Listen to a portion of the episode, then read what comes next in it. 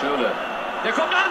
Mach ihn! Mach ihn! Er macht ihn! Public Viewing in einer Kirchengemeinde bei der erfolgreichen WM 2014. Und diesmal. Wer Public Viewing macht, sollte das nicht einfach so machen, sondern die Chance nutzen, über Menschenrechtsfragen zu diskutieren. Also sich schon inhaltlich auseinandersetzen mit diesem Ort. Eugen Eckert ist Sportpfarrer der Frankfurter Stadionkapelle. Im Gegensatz zu Eugen Eckert plädiert der katholische Hochschulpfarrer Joachim Braun für einen öffentlichen Boykott der Spiele. Einmal das Thema Nachhaltigkeit, also äh, Stadien, die in der Wüste aufwendig klimatisiert werden müssen, um überhaupt einen Spielbetrieb möglich zu machen. Es gibt das Thema der Menschenrechte, der Umgang mit Gastarbeitern und den vielen Toten, die es beim Bau von den Stadien gegeben hat.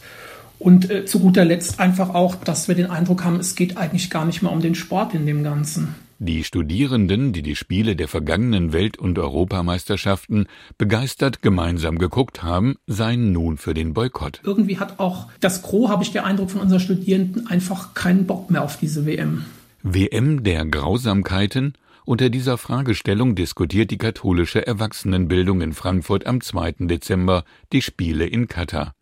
Dabei geht es auch um die These, der Westen müsse mehr Verständnis für die islamisch-arabische Kultur aufbringen. Das ist, gelinde gesagt, kein Argument und einfach absurd. Ja, also ich kann nicht die Verfolgung von queeren Menschen, von Homosexuellen kulturell legitimieren, ernsthaft. Sagt Martin Breuer vom Bistum Limburg. In der evangelischen Kirche in Hessen und Nassau startet unter anderem die Jugend den Hashtag 15k Pässe. Jugendliche sollen sich treffen, sich 15.000 Pässe zuspielen und ein Video davon unter dem Hashtag hochladen, als stilles Zeichen für die verstorbenen Arbeitsmigranten in Katar. Und Sportpfarrer Eugen Eckert, der die Kirchengemeinden zwar zu einem kritischen Public Viewing ermuntert, hat für sich entschieden, ich gucke keinen Fußball. Ich werde keinen Bildschirm einschalten, sondern ich gehe in Konzerte, ich backe Plätzchen, ich feiere Advent und lasse mir mein Leben nicht vom Fußball diktieren.